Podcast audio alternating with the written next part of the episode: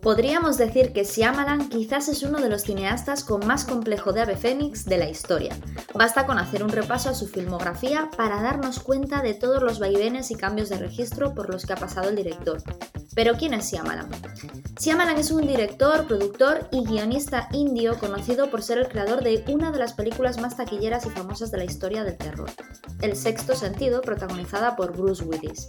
Después de semejante pelotazo a nivel mundial, es entendible que el resto de películas supusieran una decepción para el público y más cuando Shyamalan siempre ha sido un cineasta de autor, que sin pretenderlo, o sí, eso no lo sabemos, escribió uno de los mayores blockbusters de la historia. Aquellos que buscaban de él un director de terror que rodara películas como Stephen King escribía libros, crearon en Shyamalan una guerra interna entre lo que el público deseaba de él y lo que realmente él quería y podía expresar artísticamente. De ahí fracasos tan estrepitosos como After Earth o The Last Airbender, en donde se nota una presión comercial tremenda en un director que no servía para hacer el tipo de cine que se le exigía. Shyamalan, iluso de él, quizás pensó que después del reconocimiento tras el sexto sentido, siendo todavía un director tan joven y con apenas experiencia, se le abrirían las puertas de la codiciada libertad artística, pero no ocurrió, o por lo menos en ese momento, ya que como dije en un principio, como buen ave fénix, después de unos años en el olvido, resurgió de sus cenizas con la película de bajo presupuesto La Visita, convirtiéndose en uno de los cineastas de autor más aclamados de la industria del terror. De la historia de su filmografía y de su última película, Old, hablaremos en este nuevo episodio de Rayos y Retrócanos. ¡Comenzamos!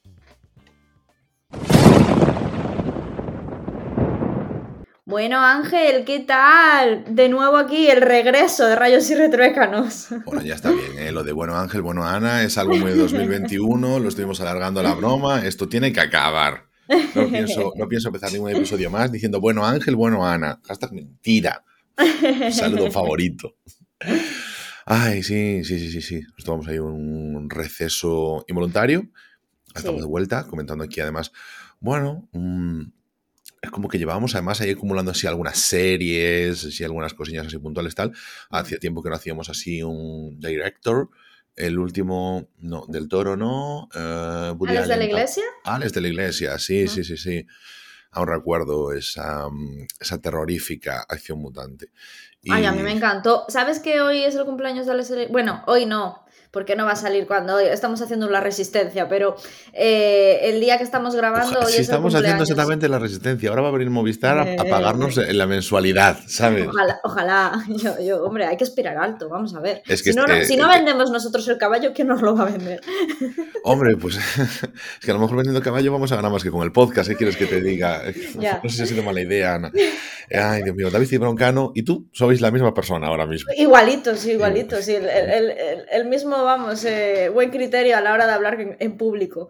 Bueno, eh, la historia. Eh, hoy es el cumpleaños de Alex Iglesia, 4 de diciembre.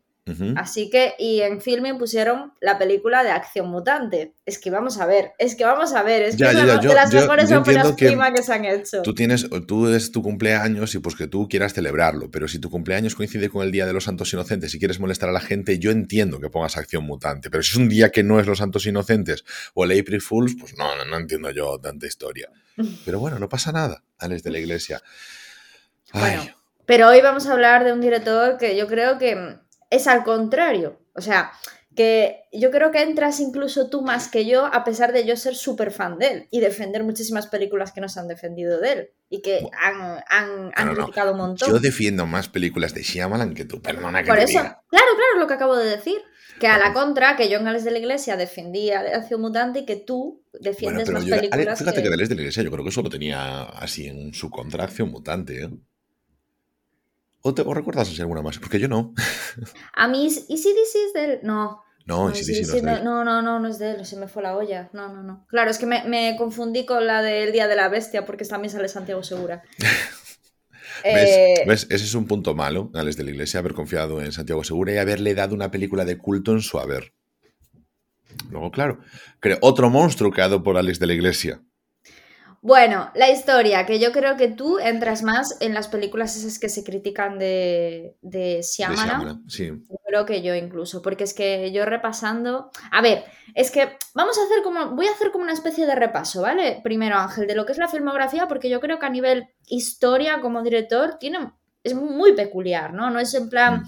un Scorsese o Tarantino de la vida. Yo creo que tiene su storytelling particular. Es que la verdad, Shyamalan tiene ya entidad propia, ¿no? O sea, al final, al margen ahora, tú vas a hacer ahora ahí un repaso, una, una estructura de su filmografía que nos va a ayudar a entender un poquito más lo que está el personaje, pero realmente es un director que hubo un momento en su carrera que es como que definió eh, mm, cómo se iban a hacer cintas eh, de tensión, de thriller, de terror durante un tiempo que ya se dice como, "Ah, no, es que se han hecho un sexto sentido, es que ha marcado un hito en de esa forma y, es referente, pero es una persona que tampoco ha destacado mm, en la crítica y en el público en el resto de sus películas, salvo mm, ciertas películas de culto que tiene ahí, ahí en medio. Pero bueno, sin embargo, con- te voy a decir una cosa, es que, ¿sabes? Eh, esto es una, una tontería y ya te dejo dar paso a tus a tu estructura de películas de Shyamalan para entender mejor el personaje, pero me recuerda un poco a The Rock y te voy a explicar el porqué. No- The Rock dices el de el actor de la WWE. Eh, el actor que antes era luchador, sí. Es que Mm. The Rock es uno de los. Dwayne Johnson, eh, muchos años coincide con ser el actor mejor pagado del mundo y, y es un tipo que, bueno. El Rey Escorpión. Sí, hace 20 años del Rey Escorpión, pero bueno, el Rey Escorpión, de acuerdo. Pero fíjate que no tiene tampoco ninguna gran película en su haber, eh, una aclamada por, la por el público, por la crítica, nunca tiene así nada súper potentísimo que marcase un antes y un después, pero está ahí, como top, como top. Y entonces yo lo pensaba, digo yo, Shyamalan, que mm, además del sexto sentido no ha hecho casi nada que sea así co- como top, como para ser legendariamente recordado, y sin embargo está ahí, ha conseguido tener una entidad propia, un sello propio, y mantenerse a pesar de llevar hostias como pales en cada cosa que saca al cine. Porque recibe hostias siempre. No hay ninguna película que diga de principio a fin, pública y crítica, o- no, perdón, crítica y público lo, lo aclaman. Bueno, es que yo creo que es un poco lo que decía en el editorial, ¿no? Que yo creo que hizo el- eh, se metió en la industria, hizo el sexto sentido, metió el pelotazo con un gran eh, con, con- una gran producción, porque tenía un montón de presupuesto. Esa película estuve viendo que no sé si eran 40 y pico millones de euros, pero 25 solo fueron en publicidad. Me refiero que una barbaridad, o sea, que era una gran producción en, en toda regla. Y yo creo que al final trabajar, o sea, eso lo hizo meterse en la industria para luego buscar lo que expreso en el editorial, ¿no? Esa codiciada libertad artística, que en realidad fue como unos pasitos que hay que dar para meterse en el mundillo y luego intentar hacer lo que a ti te salga de las narices. ¿No? Hacerse un motomami con Rosalía, es lo que quiero decir un poco, ¿no? Decir, bueno, primero hago lo que tal y luego pues haré lo que me salga de las narices. Yo creo que es un poco así este tío. Me da la impresión, ¿eh? No lo conozco ni tal, pero a mí me da un poco la ligera impresión por los vaivenes que ha dado. Bueno, realmente es un poco en paralelo a lo que decíamos de esta iglesia. Tienes películas que son para pagar las facturas y luego tienes otras películas que te apetece más hacerlo. Claro. A lo largo de la filmografía lo vamos a ir viendo. Sí, efectivamente. Mira, ahora que hablas de esto de The Rock, eh, voy a comentar, porque viene al caso por este director, ¿vale? Es otra cosa, pero viene al caso por este, porque este director, la, la última película que va a sacar ahora, en 2023, en febrero, dentro de nada, es protagonizada por, de, por Batista. Entonces, te iba a comentar que el otro día estaba pensando yo que qué carrerón se está metiendo este tío a nivel actoral. O sea, que era Batista, que, que, o sea, que es que yo recuerdo de pequeña eh, Batista enterrador a muerte allí en la 4, en, creo que era en la 4 donde Sí, lo sí, echaban. sí. Y que, bueno, sí, que es cierto, que se meten, hay muchos actores de la WWE que se meten, ¿no? Estamos hablando de, por ejemplo, John, John, John Cena, Cena, sí. John, John Cena. Cena, que está con El Pacificador, que para mí una de las mejores series de, que se han hecho, o sea, me Mm. parece una obra de arte. Pero claro, esa potencia actoral y, joder, yo creo que a, Batista ya se le está empezando a considerar, se está metiendo en papeles y en cosas, actor de verdad, o sea, actor de los potentes. Eh. Dices tú, ostras, menudo Lo vimos recientemente en Knives Out 2, en Sí. Puñales por la espalda 2 también. Sí, efectivamente. Las que Ahora la, eh, la eh, última era- de Shyamalan, o sea, es que dices Correcto, tú, no, no, fue una persona que sí que es verdad que apostó mucho por eso, porque así como John Cena, si bien es cierto que ahora tiene un parón en su carrera, está más que consolidado. Batista también, pero John Cena siempre va a tener su casa en el wrestling, siempre puede hacer cosas, etcétera, tal. Y Batista fue como en plan, no, no, no, retiro, no, no, no, retiene 100%. Él estuvo a punto de salir muy mal, pero bueno, oye, al final enganchó, ¿eh? tuvo que apostar ahí por él. eh, Porque dices que estuvo a punto de salir muy mal. Yo creo que en Guardianes de la Galaxia ya lo petó. ¿no? Ya, bueno, vamos a ver. eh, Tú puedes petarlo, pero eh, Batista salió, dejaba sus cosas antes, ¿sabes? Y estuvo en unos momentos críticos de decir, hostia, he dejado esto cerrando ciertas puertas atrás en el wrestling, que seguro que habría mucha empresa independiente que lo querría, pero sus contratos millonarios no. Y para meterme en el cine, y había un momento en el que no, Batista no tenía salida comercial y no se le contrataba para hacer cine. Entonces, No lo ver, sabía. ahí- Yo pensé, la verdad, que, que sabía. Pero es no, yo no, creo no, que a ver. ¿qué pasa? Que, por ejemplo, los actores, eh, los luchadores que pasan a hacer cine, hombre, no sé si The Rock hizo alguna, porque en ese momento no, no sé, pero, por ejemplo, WWE, bueno, WWE tiene unos estudios de cine propios, los WWE Studios, y hacen películas. Son películas normalmente de estas que, que te pueden pasar en los aviones, ¿no? Por decir de alguna forma, ¿no? John Cena tiene eh, como varias películas que se llaman El Marine, ¿no? Y, no sé, van haciendo así películas para que sus luchadores también hagan cosas de actuación y tal, porque luego puedan tener proyección en cine. Y bueno, es como una parte complementaria a la parte del entertainment de la lucha. Y así, oye, pues su figura y al mismo tiempo el nombre de WWE llega a más sitios y es como que lo tienen más referenciado, es como un parte también del, de eso. Y Batista quiso ir por otros lados y quiso también esa parte de, de, otro cine que, oye, si Batista en lugar de estar en Blade Runner en 2049, Batista hubiese apostado por estar en otra de Fast and Furious, más allá de Guardianes de la Galaxia, que es así la más mainstream y tal por Disney y todo eso, pues a lo mejor pues, hubiese tenido más cosas aseguradas, pero él arriesgó a hacerse otras historias y estuvo a puntito de no salirle bien. Por suerte Hombre, es que el tío pa parece que no, pero es que el tío actúa bien, que es la coña, ¿eh? Que es que lo hace, lo hace bien. O sea, a mí los papeles que hace, tiene su rollo, tiene no, su... No, no, a mí, a mí me gusta. Está Batista. Sí, sí, porque está Batista y que aparte siempre tiene como la misma cara, pero es que es como... No sé explicarte, es que es un poco como... como no puedo decir cómo, o sea, iba a compararlo un poco con Bruce Willis, pero como que siempre tienen esa misma cara. ¿Lo quieres pero comparar que... por Bruce Willis porque es calvo? Pero, no, no, pero no, esta porque... fobia a los calvos que acabas de tener aquí, Ana. Pero vamos a ver, ¿cómo voy a tener yo fobia a los calvos? Porque vas a decir, porque tienes a alguien cercano a ti que es calvo. Eso es como decir no. que tengo un amigo negro o un amigo gay. No. Mira, voy a, iba a decir una cosa, pero no la voy a decir, que luego te ríes de mí. Bueno, eh, sí, nada, Batista de puta madre en eso, mm, contento porque mm, le hayan ido bien las cosas y, y, pues eso, nos tiraremos al cine a ver la nueva de Shyamalan, a ver qué nos pone. También sale Rupert Green de Harry Potter, Ron. Sí, sí ya me fijé. Ya que, me estaba, fijé. que más perdido estaba que Batista, podemos decirlo. Yo creo, yo por lo que he estado buscando de él, es que busqué información de él, a mí lo que me da la impresión de que el tío dijo, me he hecho millonario, voy a vivir, eh.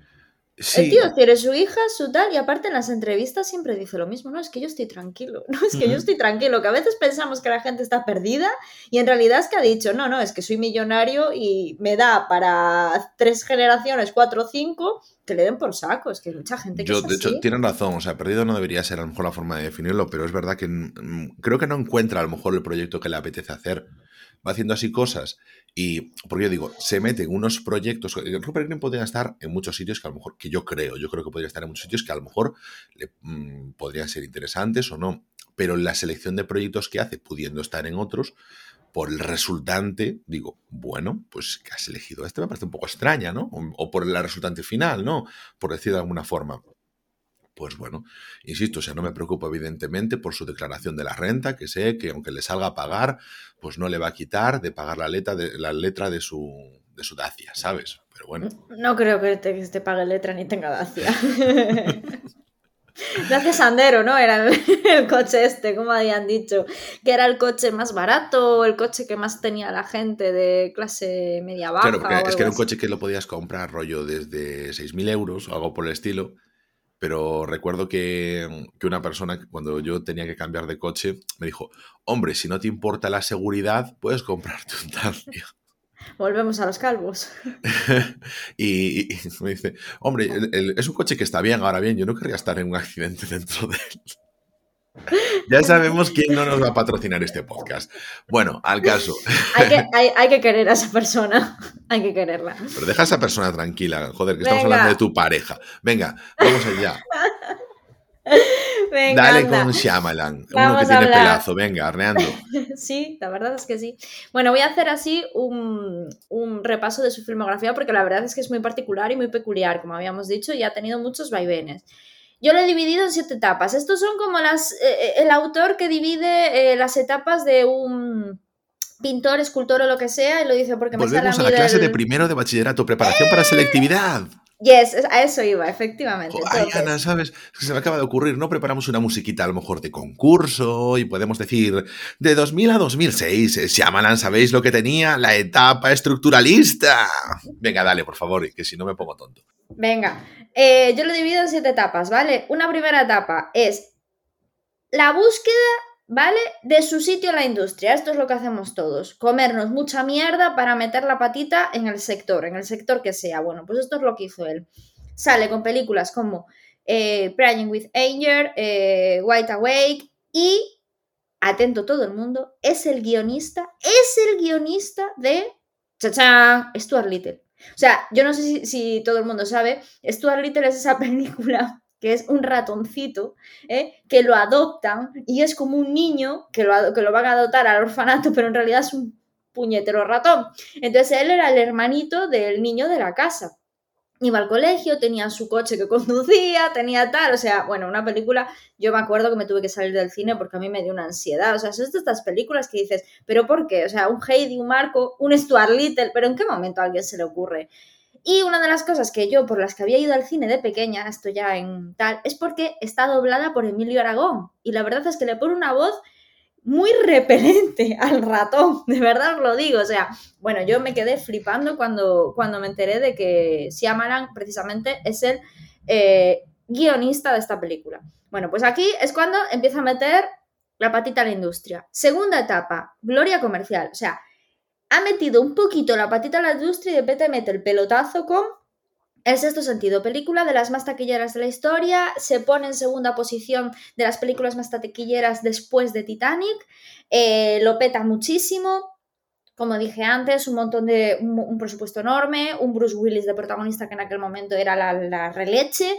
eh, bueno, eh, nominaciones a los Oscar, eh, buena crítica, ese final, ese giro inesperado, ese, ese eh, por favor no me cuentes el final de la película que todos vivimos durante esa época, porque claro, era como el final de los otros también, rollo, mm, no me digas la, historia porque si no mejor vas la peli. Vale, y luego, dentro de esta etapa también tiene dos éxitos más, pero muchísimo más eh, pausados, que son El Protegido, también protagonizada por Bruce Willis, que a mí particularmente me pareció una película, bueno, de, las mejores películas de Shyamalan y de mis películas favoritas. O sea, aquí Ángel sí que no entra conmigo porque Ángel en este sentido no, no, no es muy fan de esta película, pero a mí me parece una obra maestra. Y luego Señales, eh, protagonizada por Joaquin Phoenix, por Mel Gibson, una película también que fue, bueno, que entró en la crítica, bueno, bien, pero ya os digo, sin llamar mucho la atención y que a mí también me parece muy buena peli.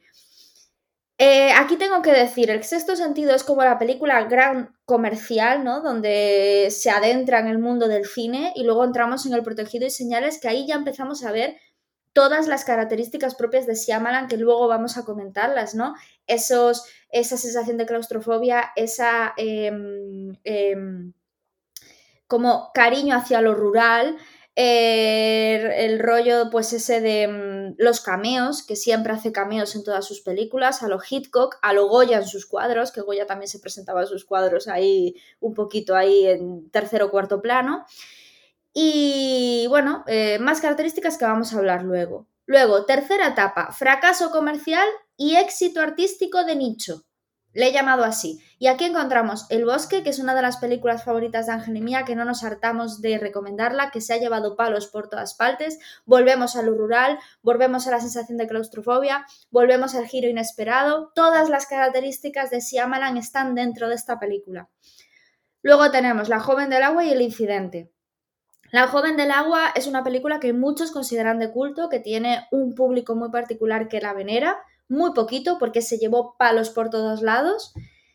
Eh, a mí particularmente no me gusta nada. Y luego El Incidente, que es una película que yo tampoco entré, que me gustó mucho más que La Joven del Agua, pero yo tampoco entré. Con La Joven del Agua y El Incidente, Siamalan se lleva un batacazo estrepitoso, empieza a caer en picado, en crítica, empieza, empieza a perder eh, público, empieza a perder eh, lugar en la industria, ese lugar que se había ganado con el sexto sentido, cae completamente en picado y hay como un parón ahí de Shyamalan hasta la cuarta etapa que le he llamado La decadencia con The Last Airbender, Devil y After Earth. Vale, eh, aquí solamente comentaros, son tres películas que nada tienen que ver de terror, que nada tienen que ver con el estilo de Shyamalan.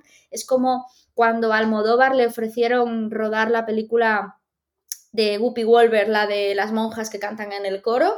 Vale, pues... Eh, Sister Act. Sister Act, ¿vale? Pues aquí es un poco lo mismo, ¿vale? Dijeron, necesitamos a un director que haga eh, tres, películas así de ciencia ficción, raras, tal, que nada tienen que ver con él. Y yo creo que como había perdido su lugar, lo que hablaba Ángel, las películas que necesitas para comer y las películas que haces porque quieres. Bueno, pues yo, nosotros consideramos que estas películas son las que hice un poco para ver si, se si conseguía volver a adentrarse un poquito en la industria. Decir que After Earth está protagonizada por Will Smith y su hijo y es el de los mayores bodrios que he visto en mi vida. Quinta etapa, el regreso. Vale, esto es lo más importante. En 2015 coge eh, y decide, pues decir, bueno, yo tengo que volver a mi estilo, yo tengo que volver a mi rollo. Me voy al lugar. Él estaba acostumbrado a grandes presupuestos porque entró por la puerta grande con el sexto sentido siendo súper joven. Pues dice, me voy a ir a películas mucho más eh, de bajo presupuesto.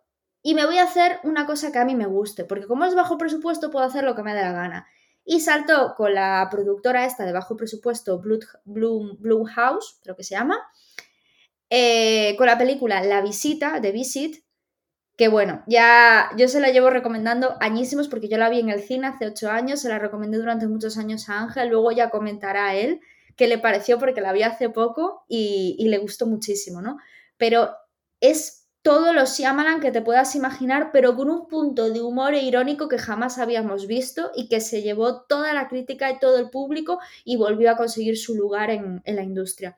Sexta etapa, asuntos pendientes. Consiguiendo su lugar en la industria gracias a la visita, eh, dice, vale, yo tenía ahí el protegido, que lo había hecho después del sexto sentido hace muchísimos años y quiero continuar. Y se saca eh, las dos películas que cerrarían la trilogía del protegido, protagonizada por James McAvoy, en este, en este caso, eh, con múltiple y Glass. A Ángel no le molan, a mí me parecen dos obras de arte.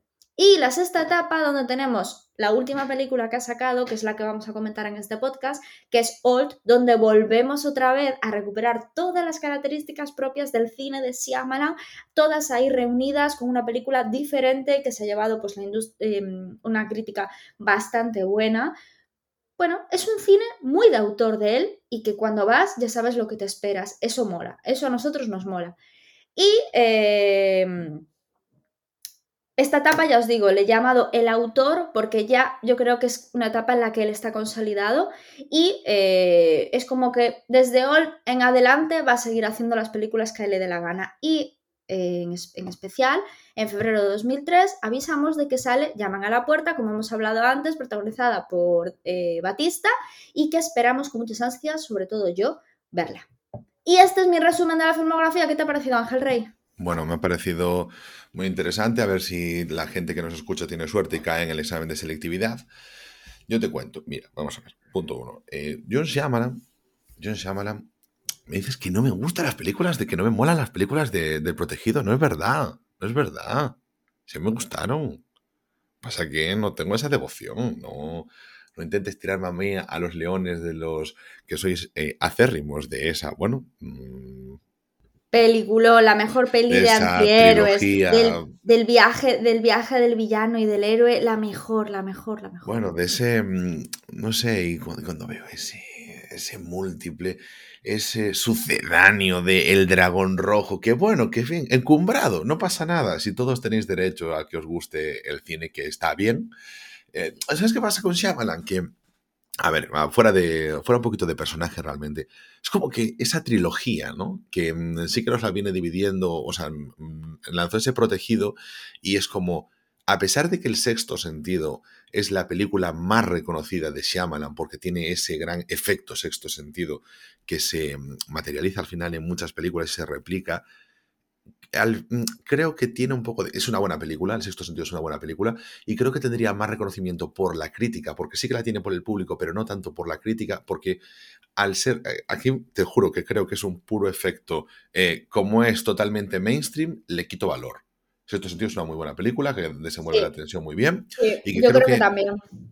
La gente se tiró un poco, bueno, la crítica se tiró un poco más a encumbrar el protegido, porque es verdad que planteaba un cine de superhéroes cuando el cine de superhéroes estaba mal visto porque era un cine infantiloide, etcétera, y entonces es como que, oye, pues me da un director aclamado que está haciendo algo diferente pero con el contexto de los superhéroes y entonces quiero trabajar con eso, quiero potenciarlo.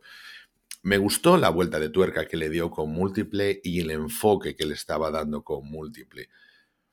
Pero bueno, eh, eso tampoco me parece realmente.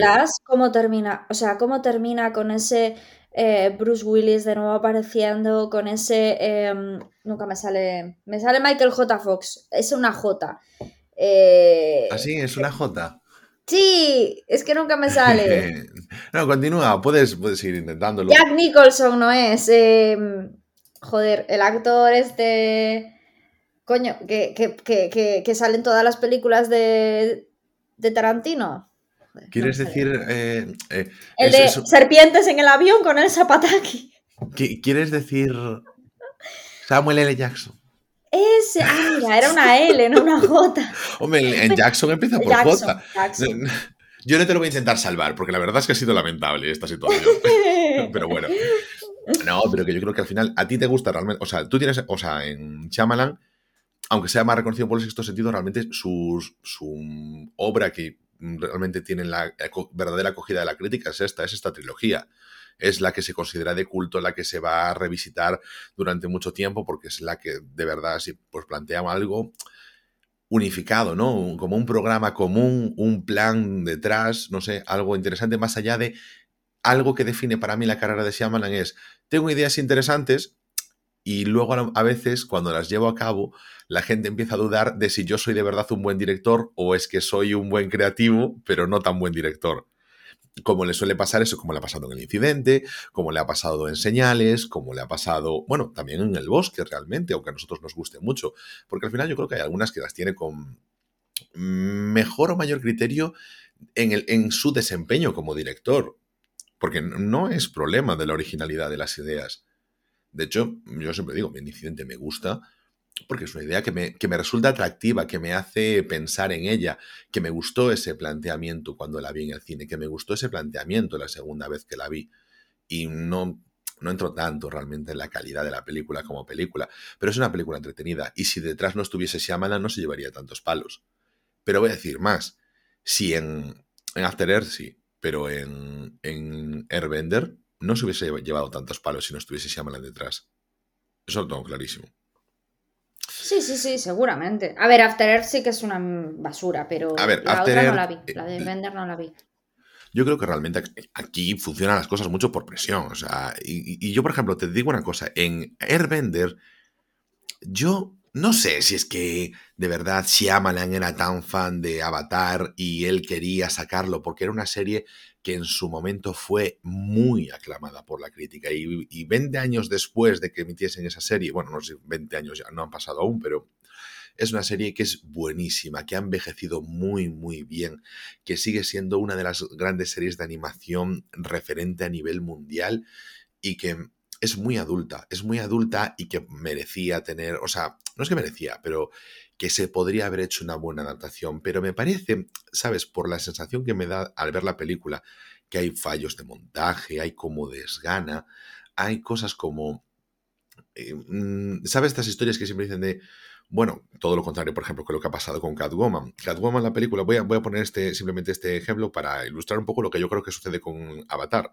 En, Catwoman eh, tenía la película rodada y Warner decidió directamente destruirla pasar, no apostar por ella, porque requeriría una inversión en publicidad, requeriría llevarse críticas, etc.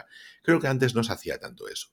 Y que en Avatar en un momento se mm, apostó por hacerlo, Shyamalan apostó por hacerlo, y que llegó un momento en el que decidieron, mira, esto creo que no va a salir bien, y directamente decidieron pasar a otra cosa. Eso tenía que salir como fuese. Y ya está. Y por eso queda una película hecha un poco a retazos y con problemas de, producción. Entonces, en, vamos a decir Airbender para que, para que te ubiques, pero es, la película es Avatar, la leyenda de Ang de las Airbender, ¿no? Ah. Vale. es porque está basada en la serie Avatar, la leyenda de Ang, que es una serie propia de Nickelodeon, donde, por cierto, eh, detrás de ella está uno de los creadores de, de Star Wars, de estas de Rebels y todo esto que tanto te gusta a ti y de todas esas vainas que yo al final nunca, nunca me pongo a ver, eh, Dave Filoni, que es uno así de los más fans de Star Wars que están detrás de la, de la franquicia. Y, bueno, la verdad es que de verdad, es buenísima, no puedo dejar de recomendarla. Y yo creo que es eso, que simplemente es algo que soltaron, que vieron que no iba a tener el retorno que ellos esperaban. Piensa que cuando se lanzó After Earth, la leyenda de Ang, estábamos en un momento muy, muy complicado para el cine. La gente no iba a las salas, piraterías en sus máximos exponentes y empezaba a llegar de las plataformas digitales. Se tenía que buscar cosas para atraer a la gente a las salas y se hacían tonterías. Vale, ya está. Entonces eh, te decían, pues eh, tráeme esto, dame una propuesta que pueda ser de esto, tal. Y yo entiendo que yo soy Shyamalan, me está gustando eh, Avatar, de, bueno, Avatar, me está gustando la serie de Avatar. Yo digo, bueno, pues voy a intentar hacer una película sobre esto porque es algo que además está muy, muy referenciado como una de las mejores series. Entonces, pues mira, pues va a tener gente detrás que, que va a apoyarlo, ¿sabes? Que va a verlo, que va a tener ahí su, su pick. Mira, Avatar es de 2005, esta es 2010, pues Avatar tiene 50 y pico episodios, a lo mejor terminó en un año, a lo mejor terminó en tres, no lo sé. Pero bueno, creo que va más por ahí. En cambio, After Earth me da que es la cosa de, oye, pues Will Smith quiere a un director que se acaba de pegar una hostia, o sea, se llama un director de renombre, pero como se acaba de pegar una hostia, pues le dice, yo te, te financio esto, se acaba esta película adelante, pero no lo salvaba ni Dios. Y me parece que va un poco por ahí y que nos coincide un poquito con que, con que estaba eso en, horas bajas por, por, esos proyectos, pero que, por ejemplo, mm, en la carrera de Shyamalan no me parece que fuese tan definitorio que se metiese esas hostias. Yo creo que simplemente nos coincide que nos han juntado porque en su estilo no, fíjate, no ha vuelto a hacer algo así, en, ni ha cambiado. Su, estilo, como decías tú, de la vuelta a los orígenes. ¿Por qué? Porque ya hacía ese cine antes. Sigue haciendo ese cine. Old se mantiene en ese estilo. Es como que no ha evolucionado, pero simplemente es como un viaje que él hace a través de la profesión. No a través de su propia arte, ¿no? No es una evolución artística, sino es a través de lo que me permiten hacer o lo, o lo que puedo hacer. Es como su viaje a través de la industria. Sí, sí, esas fueron en su definición como artista sus piedras en el camino. Sí, sí, sí. Porque si no, yo creo que si no hubiesen estado esos batacatos, si aman realmente, pues puedes decir eso, mm, con mayor o menor acierto en el incidente, con mayor o menor acierto en señales, pero son propuestas originales, interesantes. se nota que es un director de autor, porque él hace lo que realmente eh, le apetece y él hace lo que realmente quiere, ¿no? Entonces yo creo que por eso es un poco eh, característico, ¿no? Que haya metido el pelotazo que metió con el sexto sentido a nivel blockbuster, porque realmente no es un director de ese rollo, es un director más de sacarte una joven del agua y decirte a quien le guste bien y a quien no, yo es lo que hago, ¿no?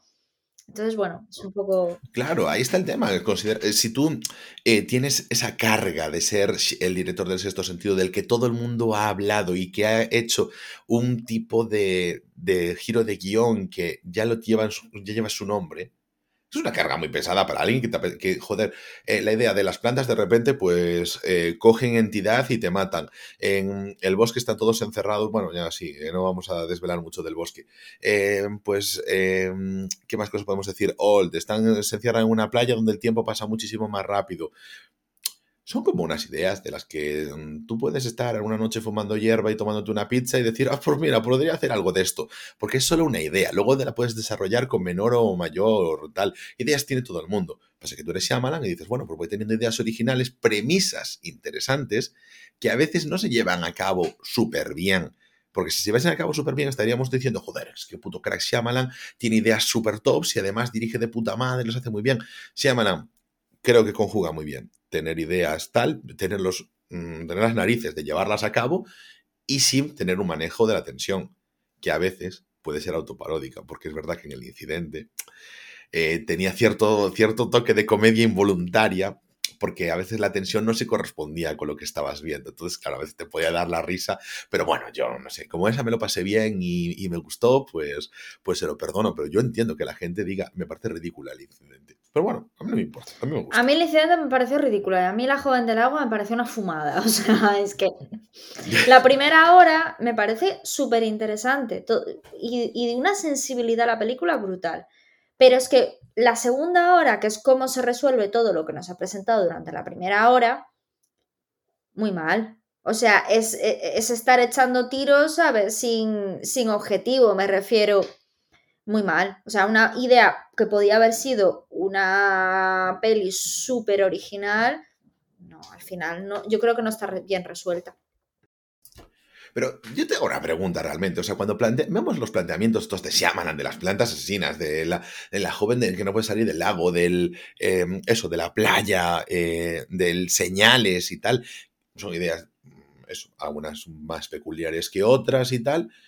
Pero realmente yo lo pienso y digo, hay películas de serie B a punta pala de este concepto. Lo que pasa es que si Shyamalan en lugar de esto pues nos pone em, castores, castores o algo por el estilo, ¿no? Castores asesinos o algunas películas así con ideas random que hay a, ciento, a trochimoche por todas partes de serie B, lo que pasa es que Shyamalan tiene presupuesto por delante para traernos eso y decirnos que es una propuesta original, pero es una propuesta de, de cineclub, es una propuesta de cine club que tú te la has hecho con mucha pasta, has movilizado a un montón de peña y te la has llevado a cabo. Mira, por ejemplo, ¿cuál me parece una, una propuesta serie de, seria de Shyamalan? Eh, una de la que no hemos hablado, que es la serie que le soltó los billetes ahí Apple para... para no la vi, no, no la he puesto porque hablé de las pelis, pero sí que la vi antes y dije yo, ostras, esta serie habría que echarle un ojillo. Yo le eché un ojillo cuando salió. A ver, a mí no me interesó mucho, pero bueno, eh, pero porque no me interesó la serie, ¿no? Por tal. Pero Shyamalan es como cuando eso, contratan a David Fincher para hacerte el piloto de House of Cards, para marcar un estilo, como están haciendo ahora con Bayona, con El Señor de los Anillos o lo que sea. Vamos a marcar un poquito la línea a seguir para los demás directores que no son él y así pues eh, no tenemos que desembolsar tanto. Y en este caso, eh, va de una familia que ha perdido a su bebé y entonces están en su proceso de llorarlo y toda la vaina y aparece en juego un bebé reborn de estos, ¿no? Y entonces empiezan a aparecer eh, cosas un poquito truculentas en la casa. Me parece una propuesta seria, interesante de Shyamalan en ese sentido, que no, debe ser de él, ¿sabes? Pero como After Earth tampoco es suya. Era una paridad de Will Smith y dijo, venga, pa'lante, vamos con eso. Ya está. Pero yo creo que es eso, que Shyamalan donde realmente destaca es en esa trilogía, y donde creo que sí que tiene una propuesta guay, que es la de la trilogía del protegido, realmente. En el sexto sentido, en el bosque. Las otras son películas normales, ya está. Originales, pero normales. Eso es mi planteamiento de tal. Bueno, Ángel, y ahora bueno, que has dado tu, un poco tu opinión, ¿no? Y hemos, yo también he dado la mía sobre el tema de la filmografía de, de este tío, que como hemos dicho es muy particular el caso de, de Siamala. Eh, yo quería comentar un poco más específicamente eh, el, regreso de la industria que tuvo con lo de la apuesta de eh, películas de bajo presupuesto, que era la antítesis de lo que llevo haciendo, que es como decir, yo lo que quiero es libertad para hacer lo que me salga de las narices, eso es lo que me lo da un presupuesto bajo. Y al final, con una idea, porque si nos fijamos en sus películas, normalmente tampoco hay tantos escenarios. Me refiero en el bosque, en señales, eh, en, el protegido y en el sexto sentido quizás son los que más, en Old, es decir, son películas con pocos escenarios. Y La joven del agua siempre está en el mismo sitio. de repente, pues se largan con una, la visita, que no salen de, de una casa prácticamente, con House Productions, lo peta a nivel crítica, lo peta a nivel público. Yo la vi en el cine, la gente se descojonaba de la risa. Me acuerdo que fueron unas amigas mías que no son muy cinéfilas y yo había leído la crítica y les dije, Buah, eh, no sé si os va a molar la peli, porque es una peli quizás muy con una ironía, un humor, un tal, dentro de una peli de terror, que a lo mejor una, persona que no está acostumbrada al cine, pues eh, a, tanto, a ser cinéfilo, pues que quizás no entra. Yo me acuerdo que me encontré con mis amigas a la salida y me dijeron, tía, me ha encantado, ¿sabes? Porque aparte no fuimos a la misma sesión, fuimos a sesiones distintas. Y me las encontré luego y me dijeron, me ha encantado. Y dije, joder, pues que, que, que, haya entrado a gente, incluso, pues eso, que sea poco cinéfila y que, está, y que no está acostumbrado a este tipo de cine, o sea, entró por la puerta grande el tío. Eh, ¿Qué opinas un poco de esto, Ángel? Yo no lo tengo claro. ¿eh? No. No. Yo mm, no tengo tan claro en lo que es, eh, no en la, relación de hechos, eso evidentemente es así. Pero sin embargo, mm, me da la sensación de que Shyamalan, como te decía antes, al final tiene unas ideas de lo que tiene que mantenerse y ahí creo que es un poco más de, las, de los condicionantes que te pone la industria. O sea, evidentemente, lo que pasó es eso que tú dices, pero creo que no tiene que ir tanto por eso, sino porque, oye, pues realmente quería tirar por este tipo, quería hacer un tipo de película que en ese momento nadie le estaba confiando. Blumhouse le dijo que sí para adelante y ya está. Y es porque se le habían cerrado otras puertas. Ya está. No, creo que no es tanto por la apuesta que pueda dar él por este tipo de cine y tal, sino porque a lo mejor los condicionantes después de tantas hostias estaban ahí que un hombre grande siempre es un hombre grande, pero mm, yo creo que a veces en este sentido sí que estaba pensando un poco en la, el contexto que estábamos viviendo en el cine. 2015, insisto, de entre 2008 y 2015, años duros para el cine, necesitabas petarlo mucho o si no, hacer películas era muy arriesgado. Era mucho más fácil hacer comedias y hacer películas así discretitas y que no arriesgases mucho, pero sobre todo que te garantizases que la gente iba a reírse al cine. Son unos años que tampoco fueron muy buenos para, por ejemplo, el terror y cosas así. ¿eh? Mm, no, no es algo que proliferase mucho y sin embargo eh, todo el mundo hacía comedias. Tom Hardy haciendo comedias, eh, un, Charlie Theron haciendo 20.000 comedias. Eran unos años en los que se tiraba mucho de eso porque época dura de crisis, entonces se tiraba por ahí. Mm, pero bueno, eh, lo demás estoy completamente de acuerdo contigo. O sea, ahí fue como, hostia, yo cuando lo veo, que ya te digo, es la última película que al final vi de, de es, hostia, vale, sí, sí, sí, sí, sí, sí este muchacho estaba aquí. Ves como ya no solo el planteamiento, sino la suspensión dramática, tal. Y es una película que además, si no, te si no vas avisado, si vas a, a ver, puedes ir avisado o puedes estar sospechando porque es de Shyamalan. De hecho, si no sabes que es de Shyamalan, es mejor, porque de Shyamalan te puedes esperar un girito de última hora. Pero si no lo sabes, de puta madre, acabas entrando genial en la visita. No sé, yo ahí contentísimo con ella. Sí, yo creo que también es importante, eh, aparte de este regreso, ¿no? Que lo, que habíamos dicho, que siga haciendo lo mismo. Me refiero, eh, no es que él haya evolucionado, ¿no? Simplemente es que ha tenido unos, unos obstáculos en su camino profesional. Pero él sigue con las mismas características, que bueno, yo quería mencionar algunas, que ya algunas han salido, ¿no? Pero, pero quería mencionar otras. A ver si tú pues eh, ves eh, que haya características que, también analices dentro de las películas de él o que no estés de acuerdo con alguna que yo diga. Eh, yo creo que lo fundamental es los cameos que hace. Aparece en todas las películas. El papel más grande que tienes en La joven del agua, que por cierto se llevó el Razzie a, peor actor secundario.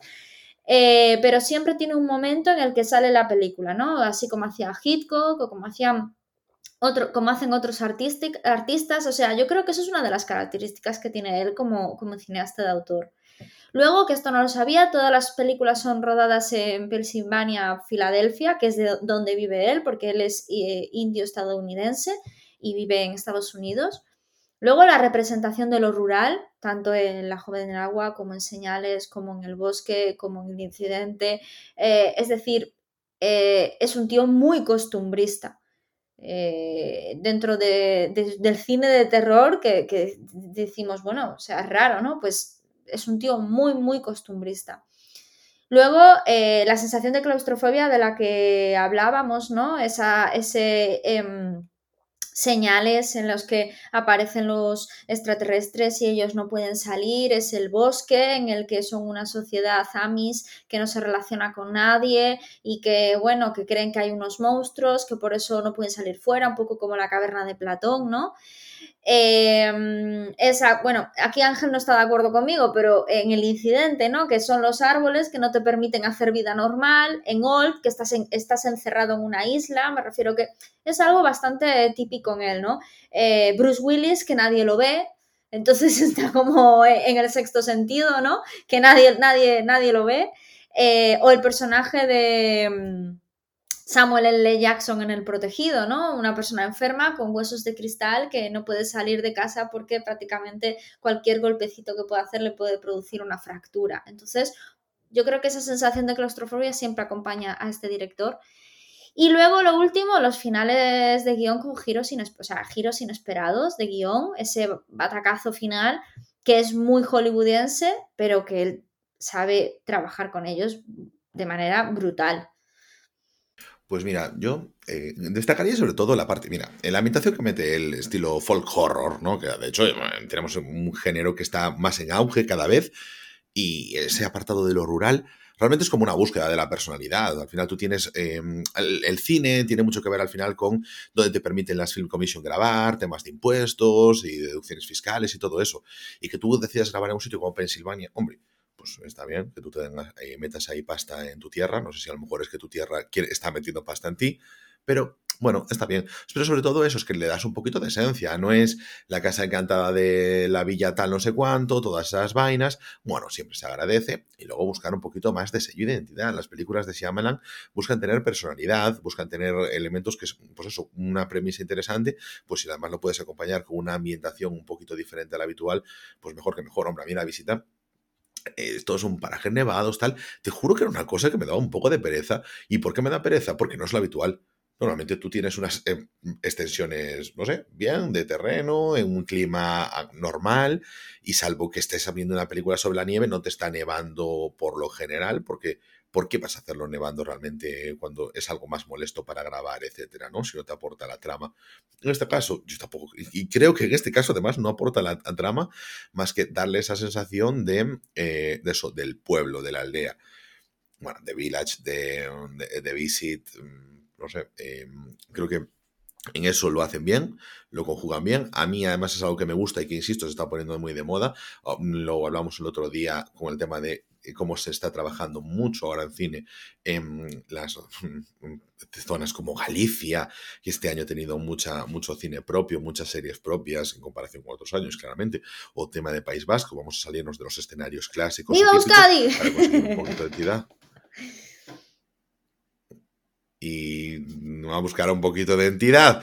Y, eso me, gusta. Y luego, evidentemente, joder, el manejo de la tensión. Yo en la, o sea, en la visita Llega un momento que digo yo, vale, es que joder, es verdad, es que Shyamalan, ya me había, estaba yo muy dentro de la tal, digo yo, es que Shyamalan, me gustó, me gustó cómo hace ese manejo. Entonces, finalmente es lo que, lo que más destaco. Bueno, del final, lo del giro del guion del final, a ver, sí, pero es como es algo que ya tan, se ha, sido tan absorbido por otros directores en muchas cintas, ya es como, bueno, sí, pero no es único de Shyamalan, ¿no? Entonces, bueno, como nada es único de ninguno ahora mismo, pero bueno, ya no, no, no digo, es que es el gran sello de identidad, a lo mejor si no lo volviese a hacer en unas cuantas películas, eh, luego nos, me podría volver a sorprender. Pues yo creo que es algo que hasta le puede jugar en contra o no, en unas en las que juega con esos misterios. Pero bueno, yo creo que podríamos tirar para hablar de Old.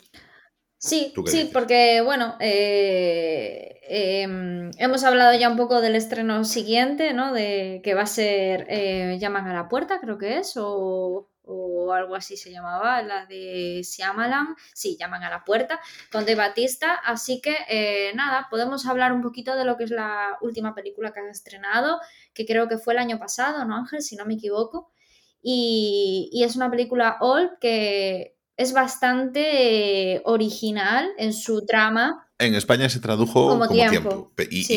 Yo lo llamo old siempre, pero sí es tiempo protagonizada por Gael García Bernal, que yo hacía tiempo que no veía una peli de, este actor, la verdad. No sé, como dato así curioso.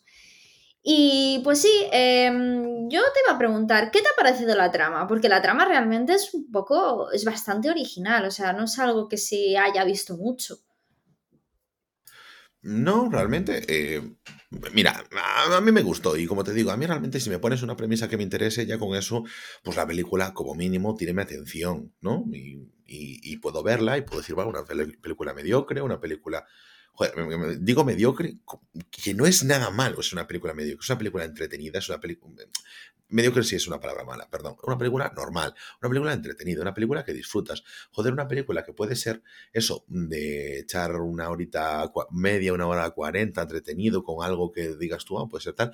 No hace falta que te vuelen la mente. Y lo malo de las propuestas originales es que abrir cosas, abrir melones, tiene relativa facilidad, pero luego el problema es cerrarlos.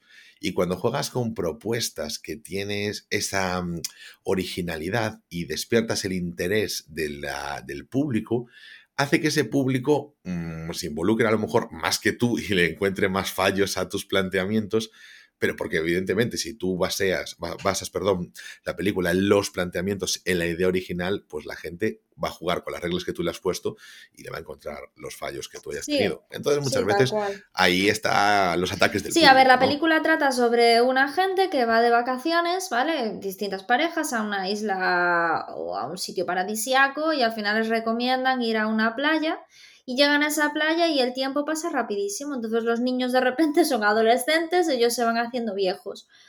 Entonces, eh, en principio, pues dices tú, menuda, ¿no? Porque, pero el rollo es el gran hermano que se monta, es decir, las relaciones y la psicología de los personajes, que yo creo que al final es lo más importante dentro de la película, cómo se van desarrollando las diferentes reacciones de, de cada uno, ¿no? Es un poco como eh, las películas estas de náufrago o de que me quedo encerrado en un sitio y al final o, hay un accidente y estás con un grupo de personas desconocido y a ver cómo cada uno va, va, va teniendo sus reacciones ¿no? y, va desarrollando sus emociones.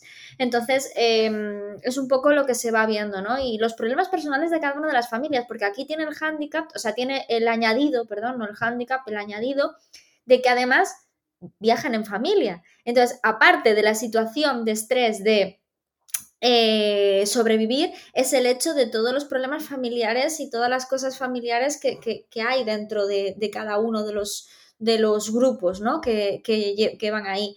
Y juega un poco con el paso del tiempo. Y esa cosa yo creo que está un poco relacionado con la pandemia ahí, de decir, madre mía, cuando nos damos, cuando somos conscientes de que, el, de que el tiempo es finito, de que el tiempo es limitado, de que no estamos aquí a perpetuidad, que es un poco mucha gente lo que se dio cuenta durante la pandemia, ¿no? De que hay cosas malas que pueden suceder y que, y que te pueden paralizar la vida por completo. Y que, y, que de repente, pues eso, o mm, coges una enfermedad o lo que sea y, y, todo, todo cambia, ¿no? Entonces, en el momento en el que tienes esa constancia, es quizás cuando te paras a reflexionar sobre tu vida y sobre lo que está repercutiendo a tus seres queridos. Entonces, tiene también ese añadido la película que en partes parece que no, que el terror solamente tiene que ser un fantasma, pero muchas veces el terror es enfrentarnos a nuestras propias relaciones personales. Sí, ahí, por ejemplo, yo cuando estaba viendo Old, sí que había un, siendo bueno, al no ver el, el, monstruo que se ve, porque no hay un monstruo como tal, sino que al final es la circunstancia la que te está acechando. Y bueno, como siempre digo, películas de gente encerrada en un sitio donde afloran sus eh, inquietudes, miedos y complejos, siempre está bien, porque va un poquito sobre sacar lo que tiene dentro, esa maldad humana y esas cosas, muy en El Señor de las Moscas, en, en esa línea, cosa que en la que me hacía pensar cuando estaba viendo esta película. Y mm, yo te digo, la vi sabiendo que tenía malas críticas, sabiendo que la gente la había, la había azoscado bien, pero una vez más, creo que desarrolla bien las cosas. O sea, yo creo que mm, se le puede tirar por. ¿Cuáles dirías que son los puntos débiles y puntos más fuertes? Porque yo creo que precisamente su punto débil no es la trama ni el desarrollo de la peli, sino simplemente el final. Que le quiso dar un final con ese giro inesperado eh, hollywoodiense para un poco meterse al mm. público en el bolsillo, cuando quizás si hubiera seguido con su rollo hubiera salido una peli más, más tal. Mira, yo, yo creo que es lo que decía, es muy fácil abrir melones, es muy difícil cerrarlos, pero si tú abres un melón y no lo cierras, pero lo has trabajado bien, puedes salvarlo. Va a haber una parte del público que te va a odiar, porque dejar las cosas con un final abierto, sin final, a mucha gente le molesta mucho. Yo no soy una de ellas pero por lo menos vas a tener una buena una recepción por parte de gente que diga, has hecho una película que está bien, pero después dar un final En plan, se siente como apresurado, ¿no? Se siente como naif, se siente como... mm, Es que yo es lo que vi, como que es apresurado y aparte es muy, pues que en realidad están haciendo, el final es que están haciendo un experimento, bueno, eh, hacemos aquí un, un eh, me sale spin-off, es que hoy estoy de verdad que no me salen ni las palabras.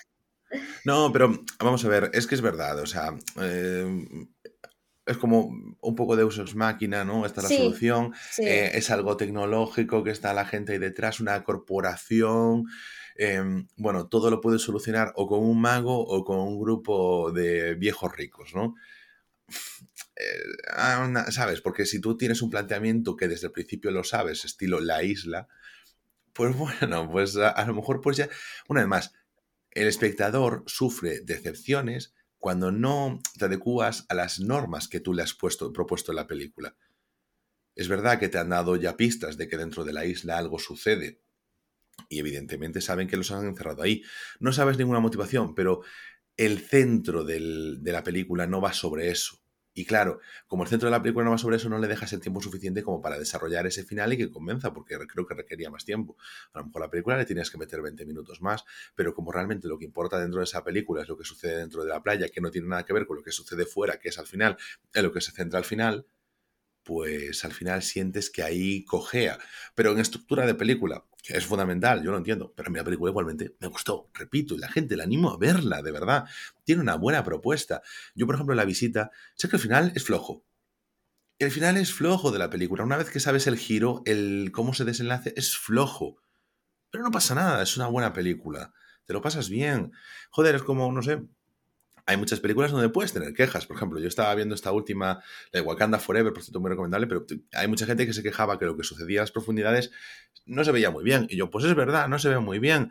¿Qué pasa? ¿Eso te hace te cambia la película? Pues, pues porque han decidido, han tomado una decisión sobre la oscuridad de la película que a lo mejor para el espectador no es cómoda. No te jode la película, sinceramente. Yo creo que los finales tampoco. Y la gente se centra mucho en los desenlaces y es con el último regustillo que se queda. Y es una pena, es como cuando llegamos a lo del final del año y destacamos las cosas que han sucedido de verano hacia diciembre. Y nos olvidamos que en, enero a lo mejor hubo un estreno de la rehostia, ¿no? Entonces, pues nos pasa un poquito con eso, con los finales de las películas es como, bueno, eso, o el mal postre que te chafa una buena Sí, comida. yo creo que Y no somos capaces de valorar Sí, yo creo que un poco para concluir, lo peor para mí ha sido el, el final y lo mejor, eh, quizás ese mm, desarrollo de personajes y esas relaciones personajes, sobre todo de la familia del protagonista, de, de- del actor Gael. Eh, del actor Gael, es que cómo estoy hoy. de Gael García Eso, Bernal. es que ¿sabes qué pasa? Que me salía García Márquez, el escritor. Bueno, eso. Bueno, ya la gente que me conoce ya, ya sabe que tengo un problema con los nombres. Bueno, eso, que, mm, que yo creo que es lo mejor, ¿no? Eh, me parece brutal el, el desarrollo de, de- a nivel familiar, emocional y todo que, que hace esa familia, ¿no? Y pues eso, yo creo que con esto podemos terminar. Eh, yo creo que se ha notado bastante que es un director que nos gusta mucho, que es un director de autor, que es un director para si te gusta bien, si no te gusta, pasa de él. Y que el sexto sentido ha sido una cosa muy puntual en su vida, pero que no va a seguir por ese rollo ni mucho menos. Y que bueno, que es un. Yo creo que es interesante y yo estoy esperando a ver la película en febrero. Bueno, pues con eso terminamos por hoy, Ansi. No olvidéis seguirnos y apoyarnos dejándonos un me gusta, un follow o cinco estrellitas en cualquier aplicación de podcast. Podéis contactar con nosotros en arroba rayos podcast, la cuenta oficial del podcast en Twitter, y seguir nuestros vídeos en nuestra flamante cuenta de TikTok, arroba rayos movies. Nosotros nos veremos cada 15 días en Rayos y Retruécanos, el podcast.